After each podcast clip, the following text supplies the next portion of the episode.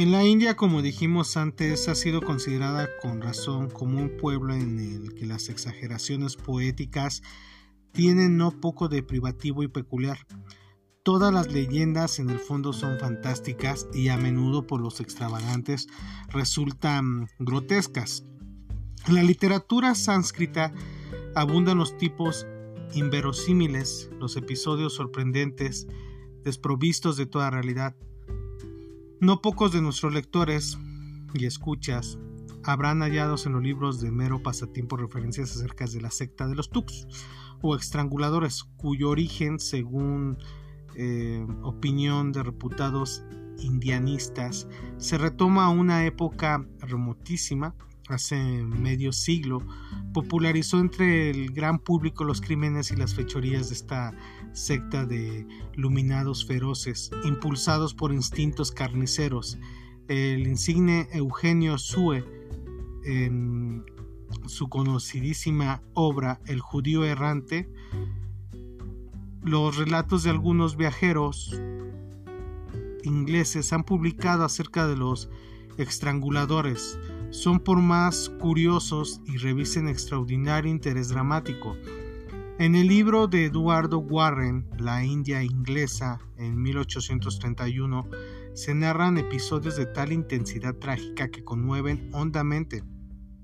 Parece inconcebible para la imaginación del hombre en todo tiempo haya sido capaz de perpetrar tan horribles acciones. Los Tux tributan un culto sanguinario a Kali, encarnación del genio del mal, diosa del asesinato, y constituye una asociación secreta que valiéndose de la estrangulación sacrifica a todos los extranjeros que encuentra, ofreciéndolos en un holocausto de sus estúpidas y abominables creencias.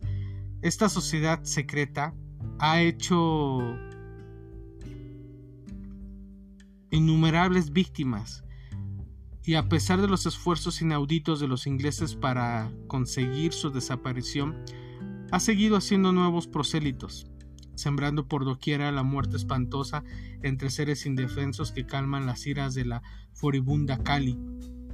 El origen del tujismo, hallano en la mayoría de los indianólogos en la mitología de aquel pueblo, he aquí transcrito en breves términos el símbolo del mito, la esposa feroz e implacable de Siva, la diosa de los cuatro brazos, armado uno de ellos de instrumentos de venganza y de destrucción, deseando coadyugar la vandálica obra de aniquilar lo que Vishnu conservara, y encontrando insignificantes sus terribles hazañas celestes, quiso extenderlas a la tierra, poniendo a contribución la vida de los mortales, pero ello fundó, para ello, perdón, fundó la orden de los Tux, quienes inició en el arte del sacrosanto de la estrangulación, a fin de que no se ocasione la menor molestia a sus fervosos adeptos en las prácticas.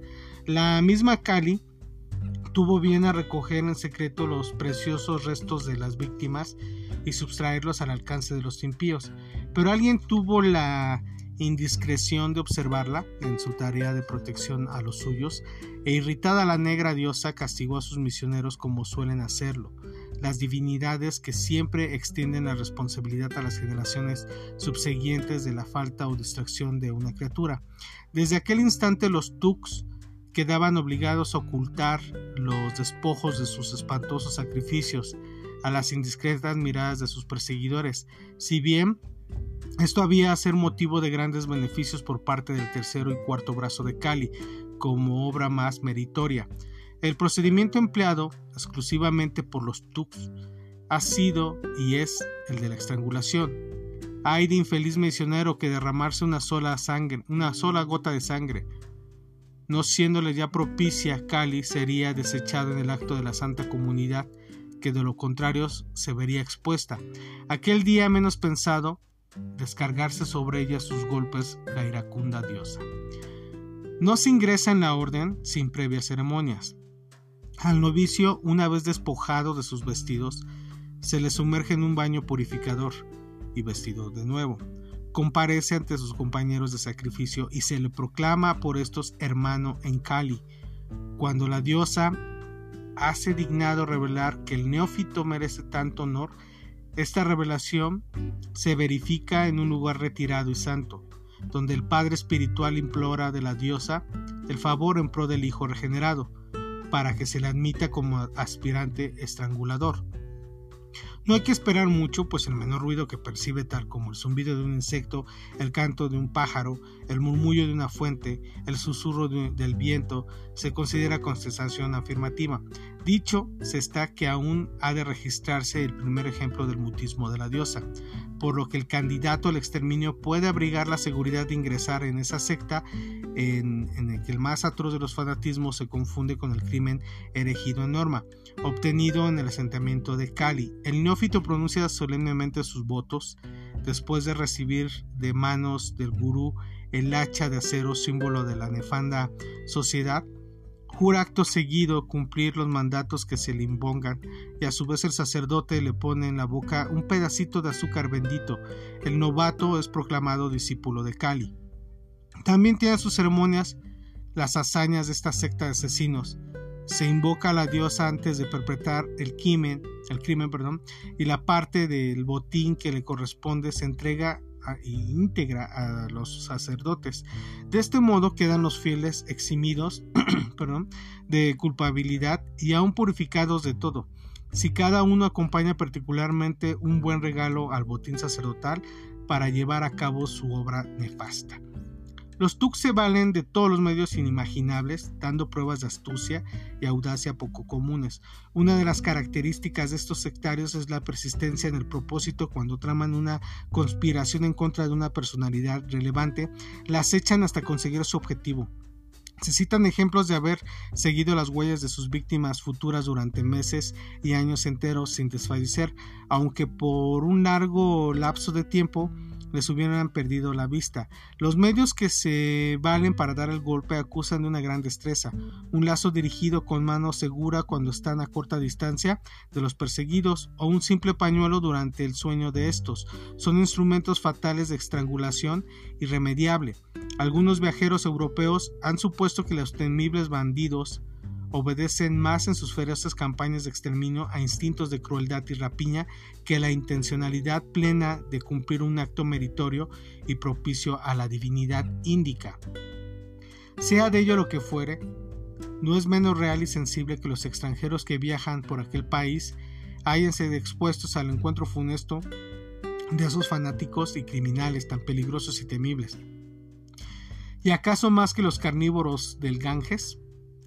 Para hacerse cargo de hasta qué punto llega la astucia con que estos apóstoles de aniquilar vidas ajenas cumplen sus votos, transcribiré un pasaje de la obra Paseos y Recuerdos del coronel inglés Sliman, director que fue de la Policía Especial encargada de la persecución del tujismo, y dice así.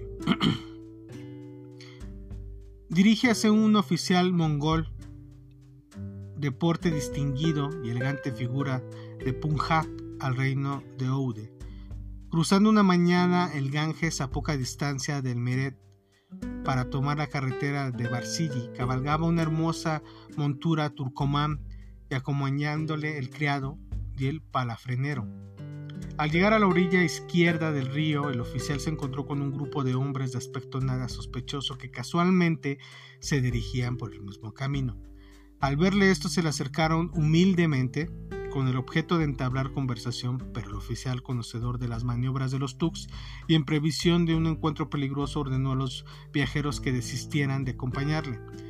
En vano se esforzaron para disuadirle de su recelo, hincháronse las narices al oficial, sus ojos echaron fuego y con voz atronadora intimó a los extranjeros a la orden terminante de alejarse, la cual cumplieron.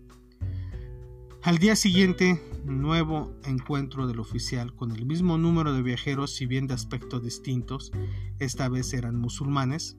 Enseguida se acercaron a él haciendo un sinfín de cortesías y significándole los peligros que ofrecía el camino.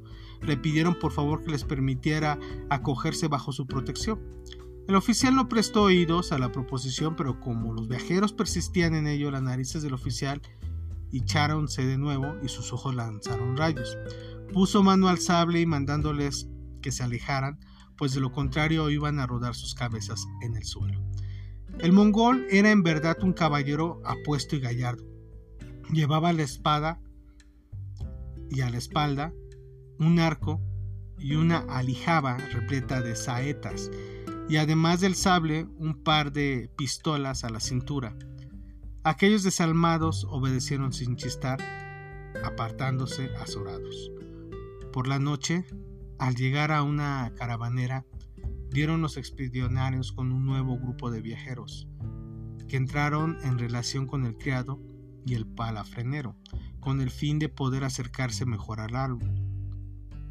A la mañana siguiente, a pesar de las advertencias que les hicieron los servidores, intentaron conquistar la confianza del oficial, quien por tercera vez desoyó sus peticiones mandándoles imperiosamente que dieran paso atrás. Al cuarto día prosiguieron su camino el mongol, llegó en medio de una llanura desierta, siguiéndole sus domésticos a cierta distancia, cuando se encontró a presencia de seis pobres musulmanes que lloraban ante el cadáver de uno de sus compañeros, muerto a orillas del camino. Eran soldados de Lahore, que tras larga ausencia volvían a Lucano a juntarse con sus mujeres e hijos. El compañero, el compañero, la alegría y esperanza de su cuerpo inerte en el foso que ellos mismos acababan de abrir para los pobrecitos, dedicar el difunto de las oraciones prescritas. Rogaron pues el oficial que rindiese el último tributo a la memoria del compañero muerto, pensando quizá que este acto de piedad le sería indemnizado con creces en esta vida y en la otra.